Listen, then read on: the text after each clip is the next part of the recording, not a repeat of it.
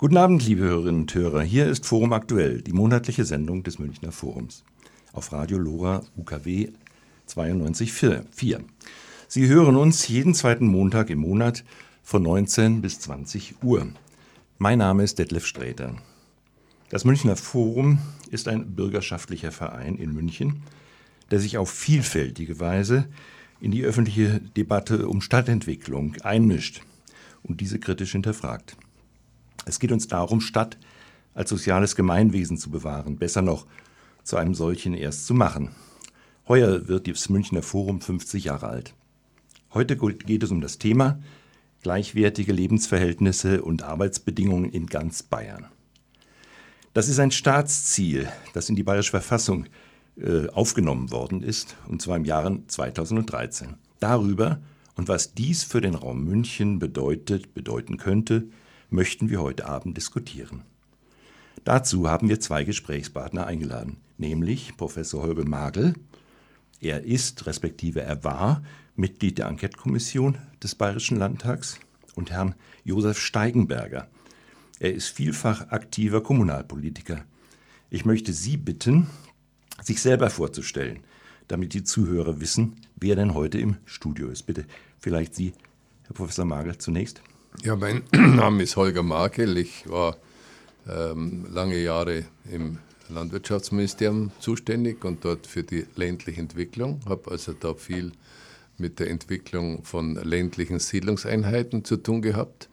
Und dann bin ich als Ordinarius an die TU München gewechselt und war dort Chef des Lehrstuhls für Bodenordnung und Landentwicklung und auch international tätig in Fragen der Raumordnung und der Landesentwicklung. Und mich beschäftigt München natürlich mehrfach. Einerseits bin ich Bürger der Stadt München und andererseits beschäftigt es mich, weil ich als Präsident der Akademie ländlicher Raum um ein Gleichgewicht zwischen Stadt und Land besorgt bin. Mhm. Und unser zweiter Gast ist Josef Steigenberger. Sie sind Kommunalpolitiker, aber darüber hinaus auch noch anderweitig aktiv und kommunalpolitisch tätig, nämlich verbandlich. Ja, grüß Gott, meine sehr verehrten Damen und Herren. Ich bin aktiv als Bürgermeister einer kleinen Gemeinde, der Gemeinde Bernried am Starnberger See. Seit 16 Jahren erster Bürgermeister und äh, bin nebenbei, Herr Sträter hat es gerade angesprochen, im Bayerischen Gemeindetag engagiert, im Bayerischen Gemeindetag als Bezirksvorsitzender, also als Sprecher der oberbayerischen Bürgermeister, soweit sie kreisangehörige Gemeinden und Städte vertreten. Und äh, nebenbei noch im Planungsverband der Region 17. Das ist zwar nicht Mün der Münchner Planungsverband, das ist die Region 14, sondern wir sind der südlich angrenzende mit den Landkreisen Weilheim-Schongau, Garmisch, Miesbach und äh, Tölzwolf-Ratshausen. Ich bin da stellvertretender Vorsitzender. Und äh, ja, mit diesen beiden oder in diesen beiden Funktionen gibt es noch ein Vielfaches an kleinen Ehrenämtern, und Ämtern, die man einfach für die Kommunalpolitik wahrnehmen muss. Mhm.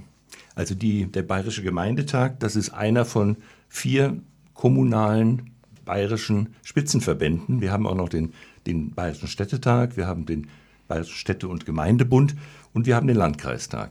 Also den Bayerischen Städte- und Gemeindebund gibt es in dem Sinn nicht. Okay. Der Bayerische Gemeindetag ist ähm, der Vertreter der kreisangehörigen Gemeinden. Wir haben in Bayern von 2035 kreisangehörigen Gemeinden sind 2031 Mitglied bei uns.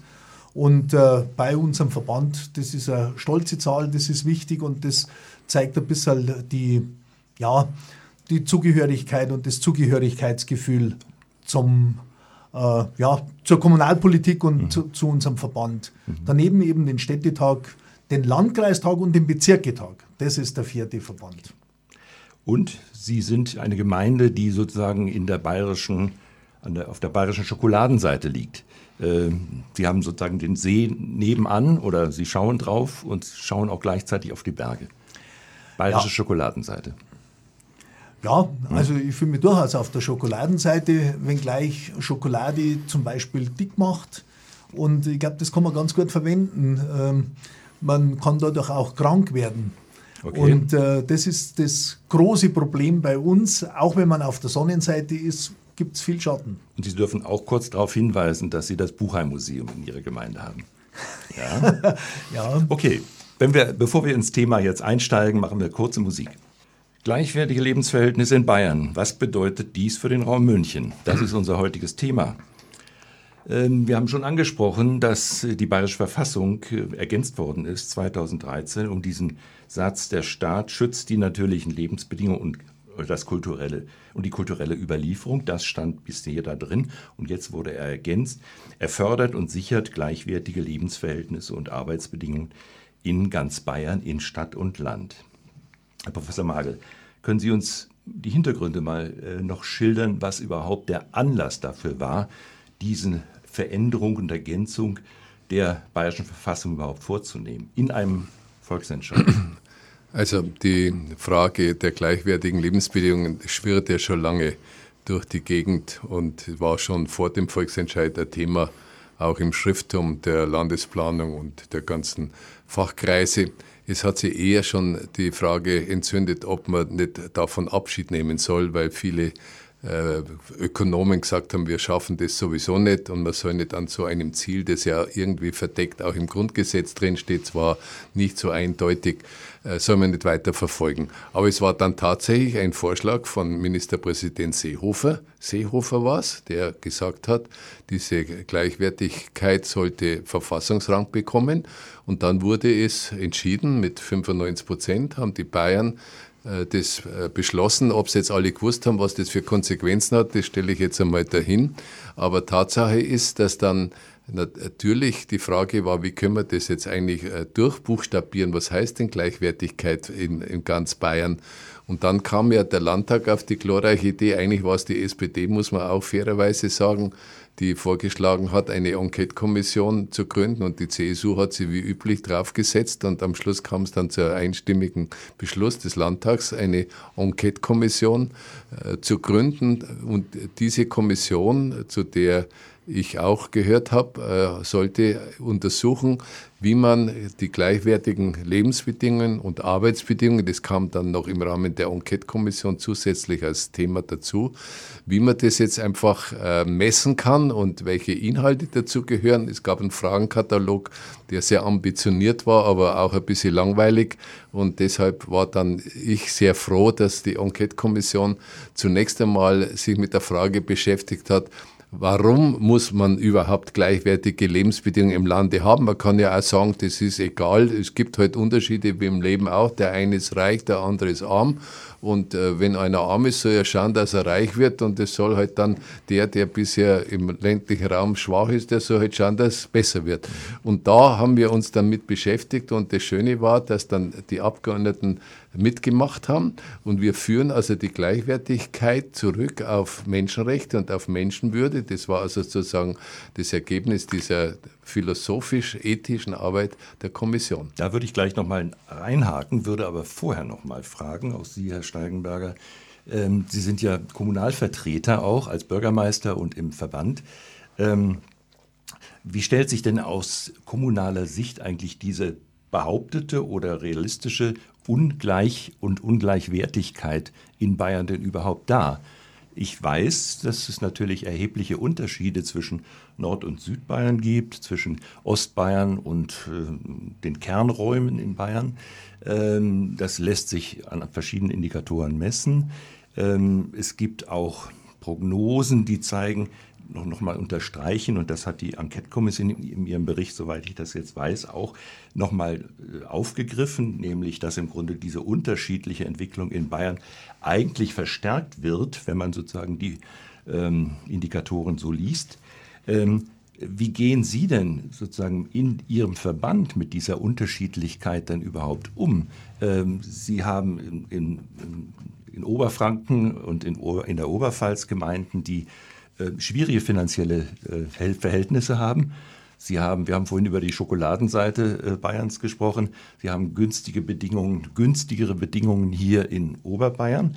Ähm, macht das nicht Probleme in Ihrem Verband, sozusagen solche Unterschiedlichkeiten dann auch unter einen Hut zu bringen? Doch, das macht in der Tat äh, Probleme, wenn wir im Präsidium diskutieren. Da sind immer die Bezirksvorsitzenden der äh, Regierungsbezirke mit dabei und äh, aus den fränkischen, aus der fränkischen Region oder aus der Oberpfalz, da kommt sehr häufig, dass äh, sie doch erhebliche Schwierigkeiten haben, die wir nicht kennen. Und äh, die sogenannten Reichen oder Reicheren. Äh, dass wir andere Probleme haben, wird dann schon zur Kenntnis genommen und, und dieser ständige Austausch, da merkt man dann auch, dass äh, eben, und wir kommen danach noch drauf mit diesem Thema mit, mit München, diese Strahlkraft von München, die macht es für unsere Bewohner jetzt draußen immer schwieriger, dass sich der einfache Mann, der schon immer da lebt, dass er der das noch leisten kann, dass er der noch leisten kann, in diesem Umfeld zu leben. Also gibt es auch Schwierigkeiten. Wo man es konkret merkt, wenn es um Ärztemangel, wenn Ärztemangel diskutiert wird, äh, viele Ortschaften außerhalb der Ballungsräume und dann ganz besonders in den sogenannten strukturschwachen Räumen, die schaffen es nicht, Ärzte zu bringen. Die Kassenärztliche Vereinigung sagt, die Zahl der Ärzte pro Einwohner, das stimmt überall. Nur man hat halt äh, ja, äh, eine freie oder eine Niederlassungsfreiheit für die Ärzte und die setzen sich dahin, wo man Geld verdienen kann, wo die Dichte besonders groß ist. Dann die Jugendlichen. Und ich muss vielleicht noch eins hinzufügen, es ist nicht nur so in anderen Regierungsbezirken. Äh, wenn ich an den Thomas Schwarzenberger denke, der ist im Bezirksvorstand, der ist von Grün, wunderbare Gemeinde, Fremdenverkehrsgemeinde, und man sagt auf der Sonnenseite, da sagt er, mir liegen bloß etwas ungünstig. Unsere jungen Leute, die wandern alle ab. Die müssen weg, wenn sie sich weiterentwickeln wollen, wenn sie in anspruchsvolle viele anspruchsvolle Berufe gehen wollen. Es gibt natürlich dort auch anspruchsvolle Berufe, aber nicht für jeden und, und für alle. Und viele der jungen Leute gingen weg. Also man merkt in vielen Aussagen, dass es wirklich schwierig ist, insbesondere die Jugend zu halten mhm. und die Grundversorgung insgesamt sicherzustellen. Das heißt, es sind nicht nur sozusagen diese Stadt-Land-Gegensätze, die tradierten, die man kennt und immer auch sozusagen als Sprachfigur auch hat, sondern es gibt auch viele Unterschiede, die eigentlich in den jeweiligen Teilräumen als ländlicher Raum, als verdichteter Raum oder so auch sind. Also diese, diese, diese Widersprüche und die Ungleichheiten und, und Gleichwertigkeiten äh, haben sich sozusagen in ihrer Dimension vervielfacht. Kann man das so sagen? Ich denke schon. Es mhm. ist nicht nur Stadt-Land, ja. sondern es ist auch innerhalb des Landes und wenn man dann äh, das bundesweit fasst, auch da gibt es ja diesen äh, Gleichwertigkeitsgrundsatz, der angestrebt wird äh, innerhalb von der Bundesrepublik, geht es mit Sicherheit genauso stark weiter. Mhm.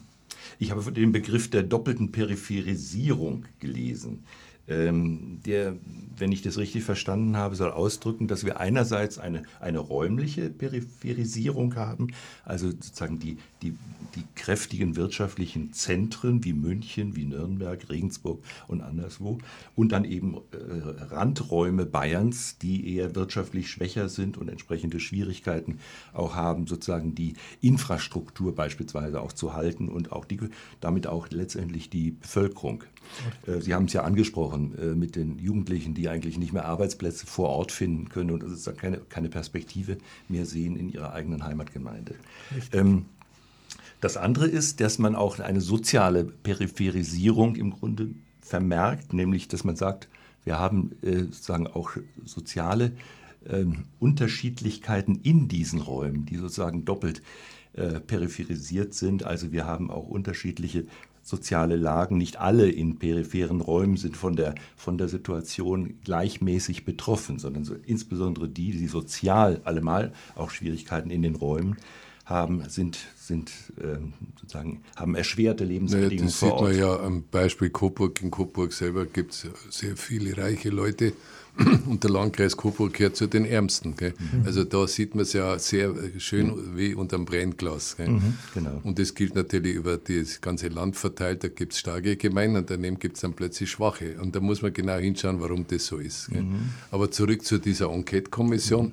Wir haben ja dann äh, gesagt, äh, es, äh, wir wehren uns gegen diese Tendenz von Ökonomen, auch vom Berlin-Institut und sonstigen Meinungsmachern, dass man die peripheren ländlichen Räume sich selbst überlassen soll. Es hat keinen Sinn, da überhaupt was zu investieren. Am besten ist sie so irgendwie, so wie in der Not- äh, oder Intensivstation bei Standby zu halten, ein bisschen was zu geben, aber nicht zu investieren im Sinne von nur noch auf die Starken, also die mhm. Starken stärken. Und das ist genau diese wichtige Arbeit der Enquete-Kommission gewesen, klares Bekenntnis, mhm. dass wir das nicht akzeptieren, weil es mit der Menschenwürde, mit dem Menschenrecht nicht vereinbar ist. Alle Menschen sind gleich.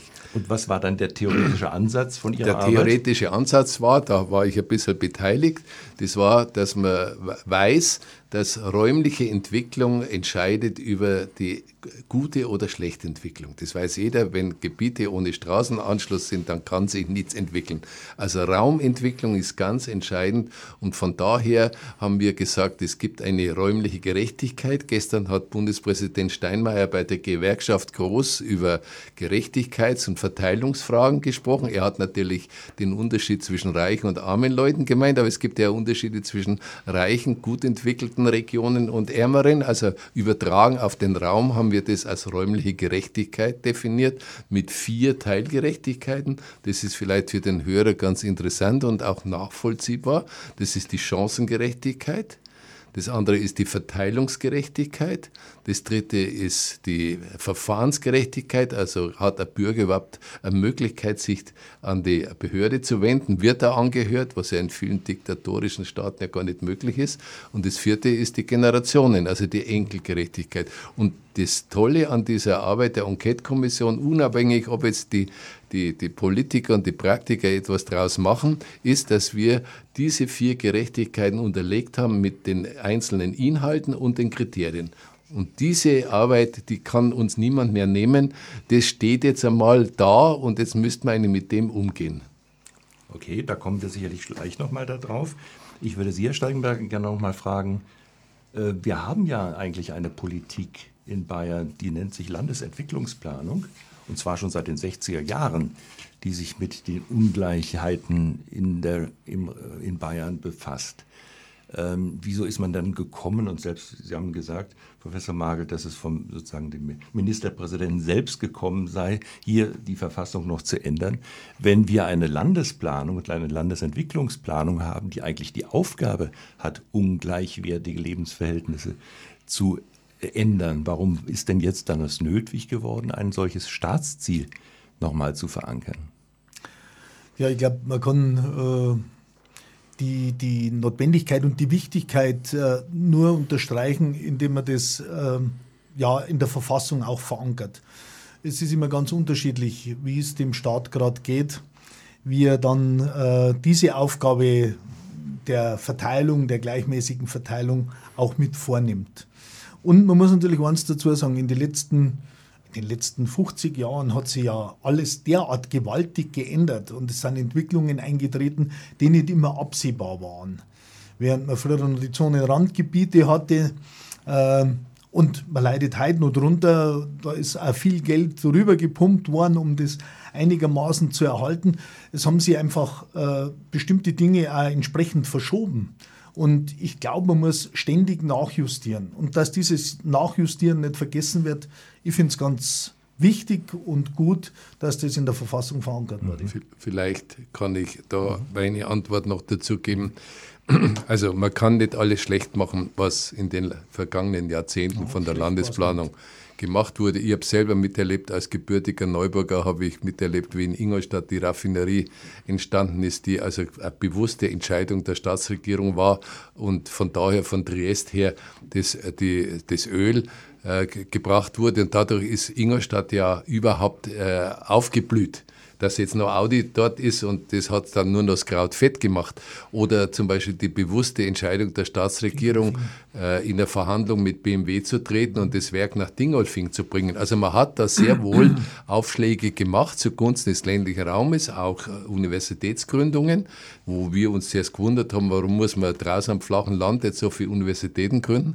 Aber die Internationalisierung und dieses Floating-Kapital, das hat sich derart auf die, auf die Starken gestürzt. Genau das, was wir eigentlich nicht wollen. Und hat also damit eine Sogwirkung der großen Städte wie München ausgewirkt, äh, ausgelöst, sodass einfach jetzt so ein, eine magnetische Kraft ist, dass also die Landesplanung Mühe hat, da überhaupt noch dagegen zu, halten. Das ist zurzeit die Herausforderung. Mhm.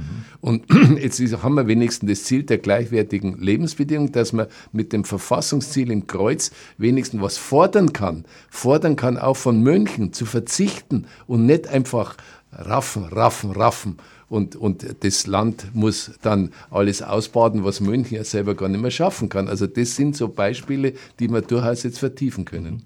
Sie betonen die positiven Wirkungen der Landesplanung in ja. der Vergangenheit, ja. sehr wohl, ja.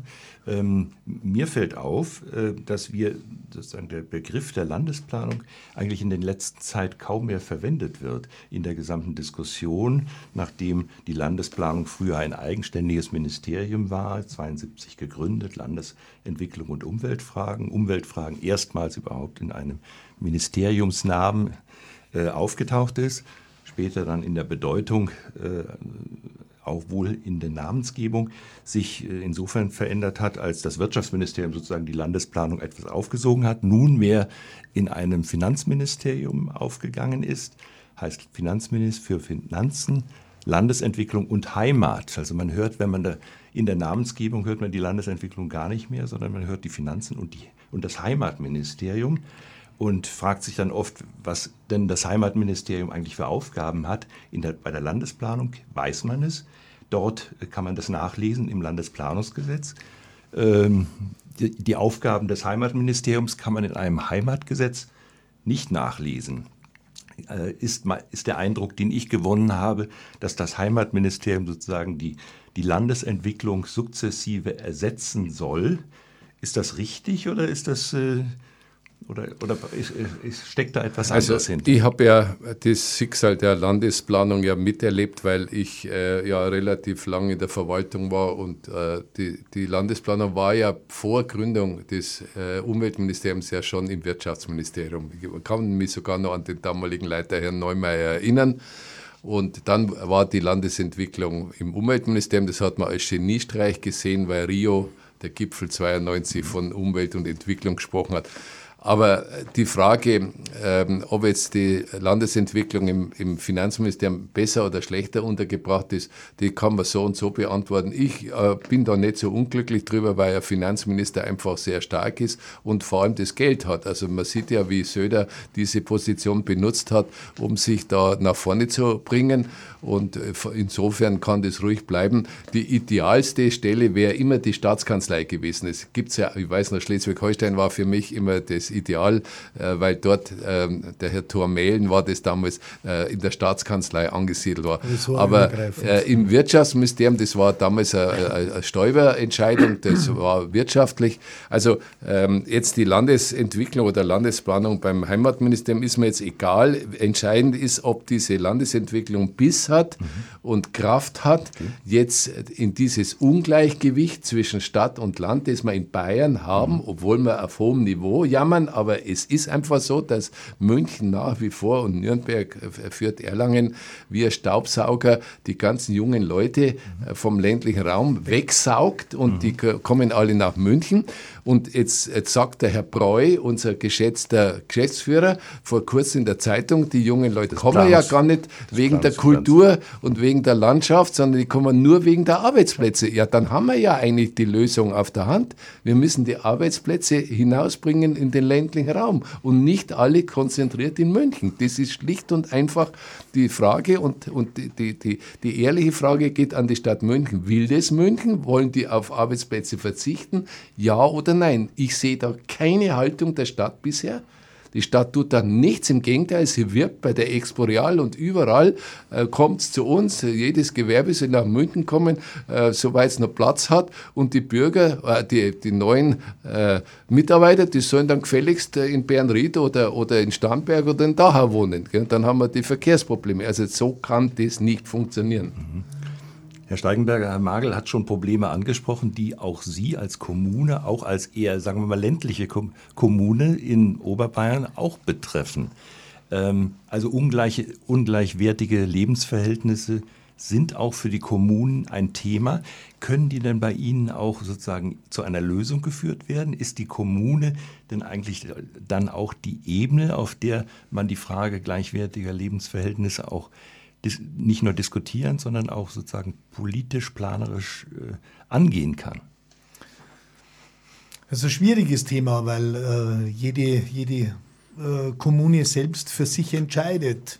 Äh, es gibt allerdings die regionalen Planungsverbände und diese regionalen Planungsverbände haben in den ja, immer unterschiedlich gearbeitet, aber wir bedauern seit langem eigentlich, dass die weder mit Kapital ausgestattet sind, noch mit entsprechenden Kompetenzen ausgestattet sind. sind wir hätten mit den Planungsverbänden wirklich ein Instrument, wo man von unten her die Planung mit beeinflussen könnte. Wo man wieder in eine Diskussionskultur kommen, die in der letzten Zeit einfach total weggefallen ist. Es gibt strenge Vorgaben, äh, die das Gesetz so vorschreibt und ich glaube, wir müssen viel mehr wieder in, in, der, in der Diskussion, auch der Kommunalpolitiker untereinander, zu, zu guten Lösungen kommen. Also ich glaube, ähm, die Kommunen alleine können es nicht machen. Wir brauchen die Gemeinschaft der Kommunen, die kann sicher mitbestimmen. Wir brauchen von oben her das richtige ähm, ja, die richtigen Vorgaben und dann muss der Dialog oben und unten funktionieren. Das könnte über die regionalen Planungsverbände gut funktionieren, meines Erachtens. Darüber hat sich ja auch der, die Enquete-Kommission Gedanken gemacht. Bevor wir da thematisch einsteigen, schlage ich vor, dass wir noch eine kurze Musik machen und die Diskussion dann weiterführen. Sie hören Forum aktuell. Wir sprechen über ungleichwertige Lebensverhältnisse in Bayern und die Arbeit der Enquete-Kommission beim Bayerischen Landtag. Was, Herr Professor Magel, hat nun eigentlich konkret die Enquete-Kommission vorgeschlagen, äh, die Ungleichwertigkeit in Bayern zu ändern? Also die Enquete-Kommission hat ja sehr stark sich mit den ländlichen Räumen beschäftigt, weil die natürlich am ersten Hilfe brauchen. Das hat der Städtetag kritisiert. Ähm, vielleicht auch, weil er nicht Mitglied in der Kommission war, so wie der Gemeindetag auch. Aber da, tatsächlich haben wir indirekt natürlich immer auch über München und die großen Städte gesprochen, weil die, um die müssen wir uns nicht in erster Linie kümmern, auch wenn die Probleme haben. Das Problem ist, dass zu viele Menschen in die Städte drängen, man sagt dann, das ist unaufhaltsam. Eine Münchner Stadträtin sagt doch glatt bei einer öffentlichen Veranstaltung in Feldmoching, da kann man nichts machen dagegen. Also das ist so ein Offenbarungseid einer Münchner Stadtpolitik, wenn, wenn man offiziell sagt, wir können nichts machen, wir werden sozusagen äh, niedergedrückt von den Zuwandernden und jetzt müssen wir bauen und bauen und bauen. Und wenn es in München nicht mehr langt, dann muss halt draußen gebaut werden. Das ist das Gegenteil von einer bewussten Landesentwicklung und darum haben wir in der Kommission vorgeschlagen, wir müssen sehr stark die ländlichen Räume stärken. Wir müssen Behörden, wir müssen Unternehmen in den ländlichen Raum locken oder mit sanftem Schenkeldruck zwingen. Und das erwarte ich auch vom Ministerpräsidenten. Wenn er so stark ist, dann muss er auch jetzt endlich einmal mit den großen Unternehmen reden, damit die nicht wie BMW 15.000 äh, Mitarbeiter in einem neuen Werk in München unterbringen. Das ist doch ein Wahnsinn. Und da, da klatschen es alle, anstatt dass sie nur die dortigen, die dortigen sind entsetzt jetzt und, äh, und, und jammern, weil ja, wo sollen denn die untergebracht werden? Dann heißt das Mantra Innenverdichtung, Innenverdichtung. Ich kenne keinen in meiner ganzen Umgebung, der sagt, es ist Wahnsinn. München wird, äh, diese Periode von München wird ähnlich äh, später kritisiert werden wie 1963 bis 68 diese autobahngerechte Stadt München, wo auch der Vogel mitgemacht hat, auch wenn er sie jetzt reinwascht. Also ich habe es miterlebt, wie diese, dieser Wahnsinn des Altstadtrings, wo man Häuser äh, entfernt hat, wie, wie das gemacht worden ist, brachial. Und genau dasselbe passiert zurzeit in München mit dieser Innenverdichtung. Ich radel seit 30 Jahren durch München und sehe, wie München hässlich und hässlicher und hässlicher wird. Eine Stadt der Reichen. Die Wohnungen für die weniger verdienen, die sehe ich nicht entstehen. Ich sehe nur lauter Luxuswillen, immer derselbe Zuschnitt. Der Fraktionschef der SPD hat ja recht, wenn er schimpft über diesen Baustil, der zurzeit in München ist. Also was die Enquete-Kommission verlangt, das verlange ich auch, ist nämlich, dass wir ganz bewusst in München verzichten lernen, verzichten lernen und nicht Werbung machen, dass noch mehr herkommen, sondern, und, sondern München einfach in einem Akt der, der Mäßigung Der Ministerpräsident spricht von sensiblem Wachstum der Stadt München. Ich möchte mal endlich, ja, das erwarte ich jetzt eigentlich vom Landesentwicklungsministerium. Die sollen doch bitte mal uns sagen, was ist Entschleunigung Münchens? Was ist sensibles Wachstum? Das kann doch nur heißen, so kann es nicht weitergehen.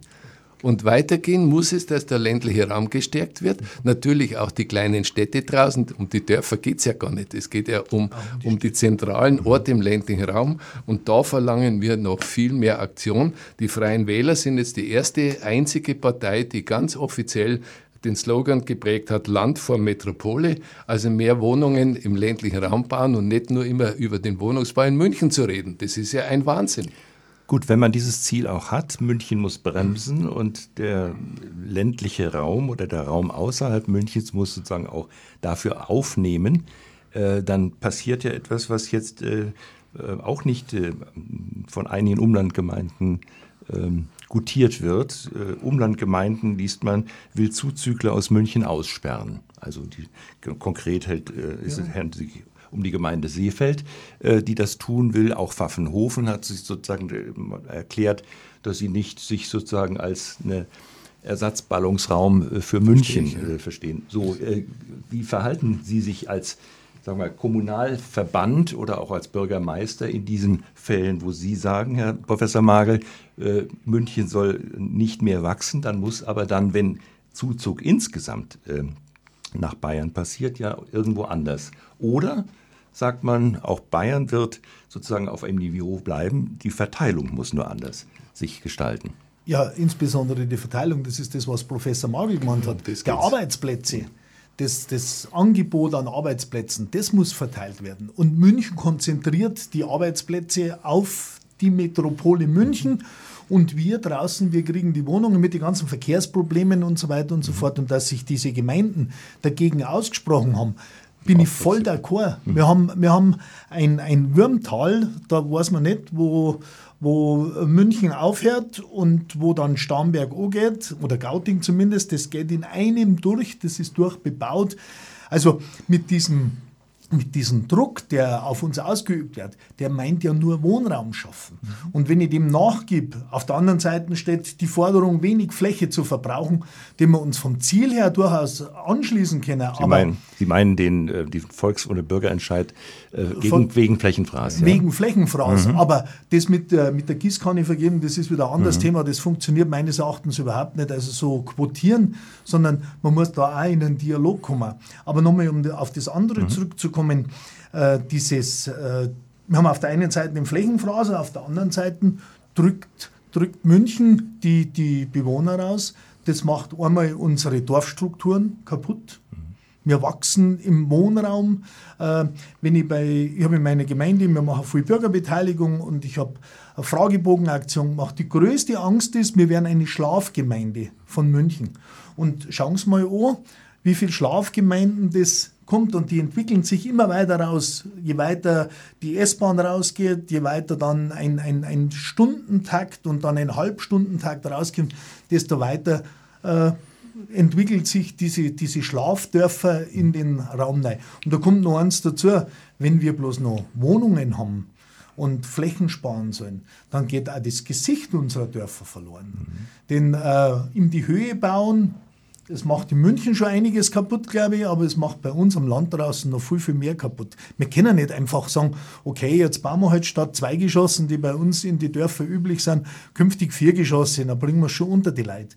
Das kann nicht die Politik sein. Aber Herr Streter, jetzt nochmal zu dem, zu dem München-Ballungsraumproblem. Das, was ich feststelle, ist, ich habe ja das auch einmal öffentlich äh, im Merkur gesagt, München soll langsam machen.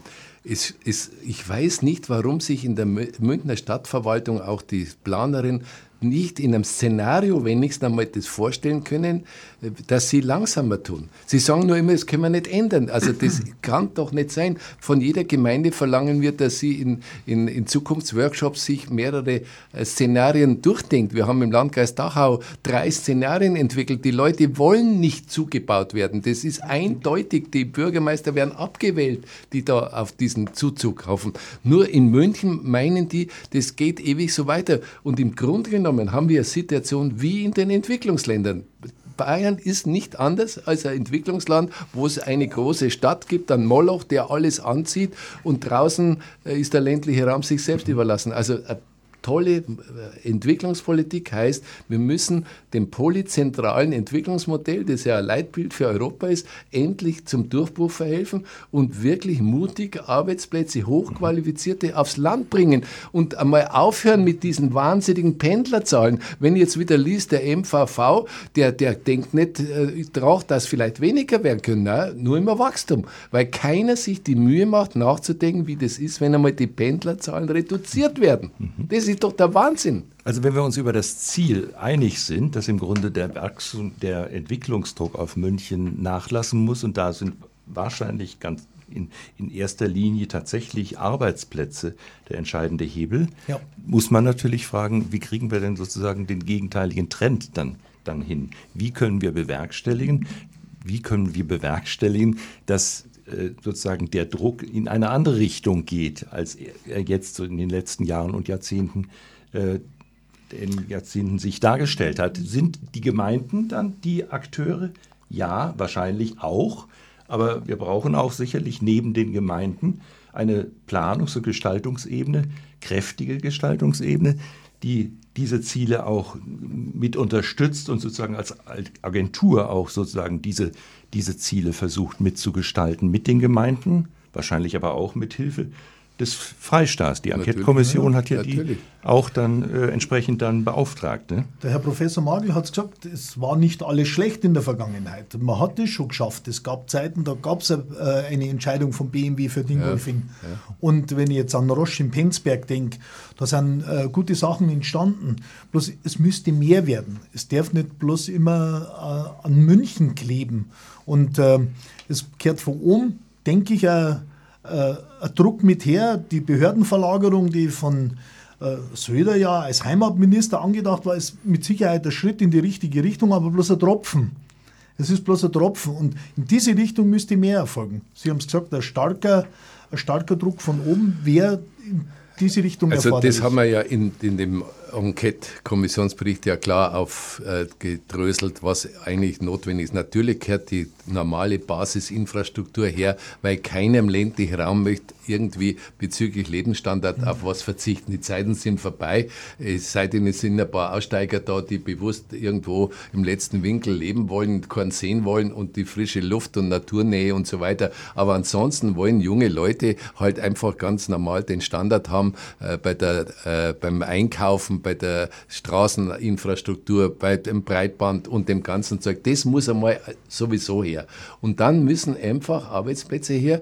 Äh, diese Behördenverlagerung, das habe ich von Anfang an positiv beurteilt, gegen, äh, gegen offensichtlich die Meinung meiner eigenen Verwaltung. Die waren sauer, weil es betroffen sind, aber trotzdem ist es richtig. Dann sind diese Hochschulfilialisierungen wichtig, Ganz weil gut, die ja. ziehen ja junge Unternehmer an und in dieser Richtung muss viel mehr gemacht werden. Aber wenn ich zum Beispiel sehe, jetzt rede gegen meine eigene Hochschule, wenn in Garching da jetzt das digitale Gründerzentrum auch noch hinkommt und dann kommt noch Microsoft, ja, da, da scheißt alles auf einen Haufen, das kann doch nicht richtig sein, das muss doch draußen gemacht werden, weil Entfernung spielt doch heute keine Rolle mehr.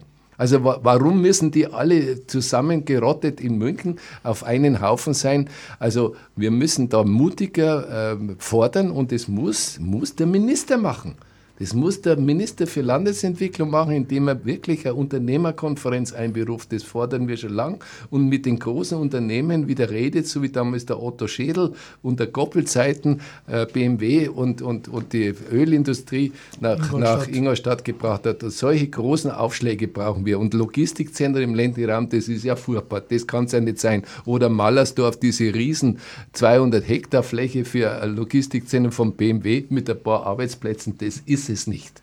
Aber Ihre Forderung geht insofern ins Leere, als im Grunde auf regionaler Ebene wir keinen Handelnden haben, der Regionalplanung in größerem räumlichen Maßstab auch gestalten kann. Wir haben, Sie haben es vorhin erwähnt, ja, wir haben eine Regionalplanung, eine äh, Regionalplanung, die mal stark war, jedenfalls stärker, als sie heute sich präsentiert, auch politisch stärker war. Ähm, wir haben eine kommunalfreundliche Regionalplanung, aber wenn ich, wenn ich mir vorstellen sollte, dass diese Forderung, die Sie aufgestellt haben, Professor Makel, ähm, durch eine Regionalplanung mit unterstützt würde, werden soll, kann ich mir kaum vorstellen, äh, wo da Akteure sind, die das, die das dann betreiben. Na gut, es äh, gibt eine Landesplanung. In dem Fall muss es die Landesplanung einfach muss von mit, oben, der Aufschlag muss von oben der Aufschlag muss da kommen. Und äh, wir haben 2013 äh, hat es geheißen, wir kriegen ein neues Plan Landesplanungsgesetz und es wird auf weißes Blatt Papier alles geschrieben. Und äh, ich glaube, ich darf sagen, äh, Professor Magel, wir haben äh, eigentlich was viel, viel Schlechteres gekriegt, was wir vorher gehabt haben. Es hat sich nichts geändert. Es war nicht auf dem weißen Blatt Papier. Die Landesplanung, die wir augenblicklich zu Papier gebracht haben, ist im Endeffekt äh, ja, ein schlechter Aufguss von dem, was wir früher hatten. Und das, glaube ich, fehlt. Das brauchen wir. Wir brauchen in dem Fall den Aufschlag von oben. Dann kann es funktionieren. Ja, und Herr Sträter, wenn Sie nach der Regionalplanung fragen, wenn von oben der Aufschlag kommt, wie der Herr Steigenberger sagt, also bei der Behördenverlagerung ist auch nicht die Regionalplanung gefragt worden, sondern das ist oben ausgemacht worden, welche Behörde jetzt raus. Und dann kann man mit der Regionalplanung natürlich den Standort aus, Genau. aushandeln. Das ist die vornehmste ist Aufgabe, Dialog. dass nicht irgendwo landet, sondern da, wo halt im, im, im Interesse aller äh, Regionsbürgermeister der ideale Standort ist. Und, und so muss es laufen. Aber die großen, entscheidenden äh, ähm, Aufschläge müssen von der Staatsregierung kommen. Und so verstehe ich ja auch die Regierungserklärung von Söder, sonst kann ich es ja nicht ernst nehmen. Wenn er sagt, äh, er will Stadt und Land äh, gleich gut entwickeln und ein sensibles Wachstum in der, in der Stadt, in den Großstädten und, und eine starkes äh, Entwicklung im ländlichen Raum. Also wie, wie kann er von sensiblem Wachstum reden? Das macht es ja nicht von allein. Und er, jeder weiß, dass München zurzeit ein, ein völlig äh, irreales Wachstum hat, wo ja nur alle leiden. Die Preise steigen, also kein Stadtpolitiker kann ja überhaupt noch froh sein, was in München sich abspielt. Wie soll man sich das vorstellen, dass München sozusagen darauf verzichtet, oder auch Nürnberg oder eine andere größere Städte, darauf verzichtet, sozusagen Werbung für sich selber zu Genau, machen genau. und äh, sozusagen Boot dann ist voll. Das Boot ist voll.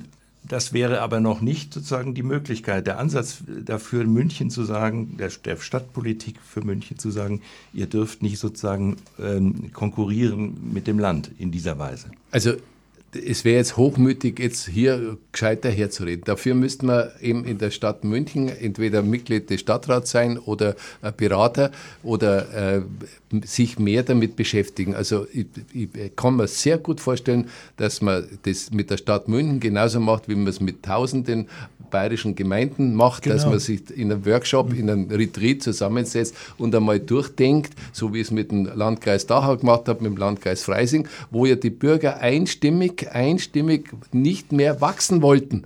Und der Bürgermeister von der größten Stadt im Landkreis natürlich da nicht und prompt ist er abgewählt worden. Ja, hat, mich wundert das nicht.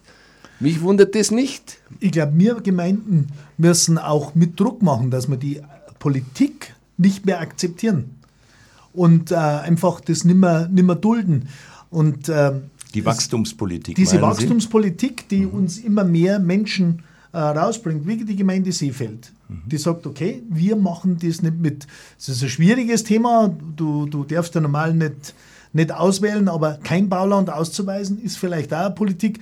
Bedauerlich ist es dann, dass unsere eigene Bevölkerung, unsere ureigenste Bevölkerung, die schon immer da sind, äh, durch diese Angebotsverknappung natürlich äh, ja, in Schwierigkeiten kommen. Das Leben wird immer teurer und man kann sich das Leben in seiner eigenen Stadt wenn's, oder in ein, seiner eigenen Gemeinde, wenn es immer teurer wird, nicht mehr leisten. Das ist die Gefahr, die dabei ist und ich denke, die wird viele Bürgermeister davon abhalten, das wirklich ganz konsequent durchzuziehen. Aber mir hat noch nie jemand widersprochen, wenn ich gesagt habe, je mehr sie ausweisen, je mehr sie Wohnungen bauen, desto mehr Menschen kommen nach. Weil das ist ja eine Illusion, zu hoffen, man kann so viele Wohnungen bauen, weil dann sehen ja die, die zuwandern, dass es geht. Dann kommen ja noch mehr. Also noch mehr, das ist ein Hase- und Igelspiel. Ich weiß nicht, warum München das nicht kapieren will.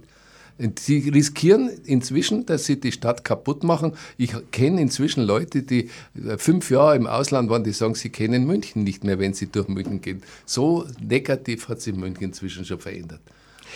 Ich würde zum Abschluss Sie gerne fragen, jeder, welche Bedeutung hat denn die für Sie die Arbeit in der Enquete-Kommission denn gehabt? Was können Sie sozusagen rückblickend, die Enquete-Kommission hat im Januar ihre Arbeit beendet und den Ergebnisbericht vorgelegt. Was hat für Sie die Bedeutung dieser, dieser Arbeit ausgemacht? Also ich selber habe einen sehr, sehr guten Lernprozess durchlaufen, im, im, ständigen Dialog auch mit den Politikern, weil ja wir waren acht Experten und 13 Politiker. Und da war das sehr interessant, so mitzubekommen, wie die Politik tickt, aber wie sie auch äh, durchaus unsere Gedanken aufnehmen konnte. Das zweite große Erfolg ist zweifellos, dass jetzt auf Bundesebene auch eine Kommission sich mit Gleichwertigkeit beschäftigt. Ja. Ich kann ja nur hoffen, dass die nicht von Null anfangen, sondern durchaus auf unsere Ergebnisse und jene der Kommission in Brandenburg zurückgreift. Also das ist sicherlich ein großer Erfolg. Brandenburg wollte das Ziel aufgeben, ne? das, Land. Ja, Brandenburg. und die haben auch eine Kommission gegründet. Mhm. Und das dritte äh, bleibende äh, Ergebnis ist, dass wir den Begriff der räumlichen Gerechtigkeit geschaffen haben, den ich eigentlich überall jetzt, wo ich tätig bin, einbringe. China beschäftigt sich inzwischen auch mit dem Thema räumliche Gerechtigkeit, weil da ja dasselbe Problem ist mhm. zwischen Ballungsräumen und ländlichem Raum, das große Gefälle.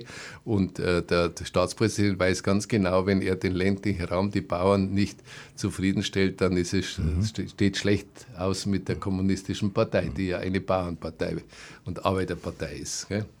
Herr Steigenberger, wenn Sie auf, als Bürgermeister und Kommunalpolitiker auf die Arbeit äh, der Enquete-Kommission äh, schauen, welche Bedeutung messen Sie ihr denn zu?